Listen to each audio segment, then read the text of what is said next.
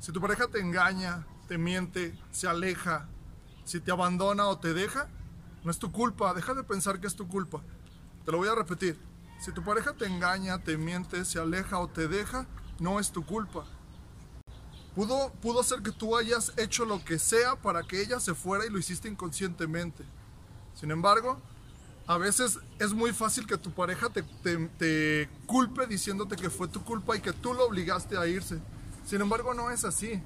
Muchas veces tú, inconsciente, tú conscientemente no quieres estar con ella, pero no sabes cómo decirle adiós. Y a veces lo hacemos porque no queremos que la pareja sufra. Sin embargo, tu inconsciente sabe que lo que no quieres es estar allí, porque no te conviene, porque no te gusta, porque su manera de ser es diferente, por mil situaciones. Y eso tú lo sabes, pero tú quieres absorber el dolor de la ruptura. Y eso es súper válido porque eso también habla del amor que sientes por ella y el respeto que le tienes. Sin embargo, tú ya reconociste que pues sus caminos tienen que separarse. ¿sí? Y, tú lo haces no de, tú lo haces desde el amor y no desde el ego. Entonces es allí cuando tú empiezas a actuar de una manera diferente como lo venías haciendo y es allí cuando ella piensa o entiende que te tiene que dejar. Muchas veces cuando esto sucede, tú lo hiciste del amor, desde el amor y te das cuenta que ella lo hace desde el ego diciéndote te voy a dejar o quien te deja soy yo. Y eso te puede hacer sentir mal porque tú actuaste de la mejor manera posible, pero te das cuenta después de que ella fue quien actuó mal al final del día. No te sientas mal por eso y toma tus cosas, levántate, anda, suspira. Recoge todo el amor y empieza desde la experiencia.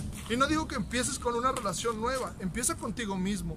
Vuélvete a querer, vuelve a respetarte, vuelve a pensar por ti, vuelve a planear, camina como lo dejaste de hacer un tiempo. Es a partir de allí que creces.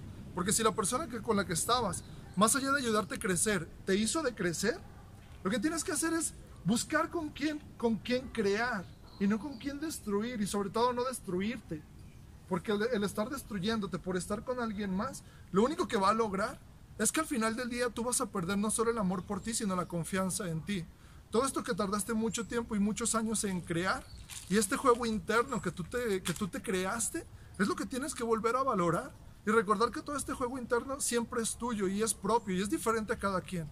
Pero si el tuyo te hace levantarte y te hace querer no estar con esta persona porque hay algo que ya no te gustó, no es que la dejes de amar, no es que la dejes de querer y sobre todo no es que tú te dejes de querer, porque obviamente una persona no decide dejar a otra para empezar a sufrir.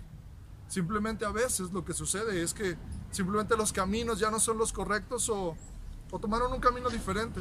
Pero es a partir de allí que tú no te, te tienes que sentir mal pero sí recordar que la culpa siempre fue de los dos. Los dos decidieron estar juntos y los dos decidieron separarse.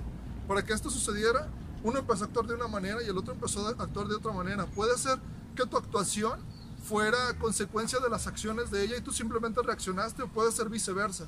Pero mal no te tienes que sentir, porque al final del día la vida continúa y van a seguir siendo felices cada quien por su lado y las cosas al final del día van a estar muy bien.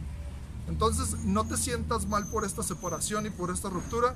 Repito, toma tus cosas y levántate y ve desde la experiencia. Buenas vibras.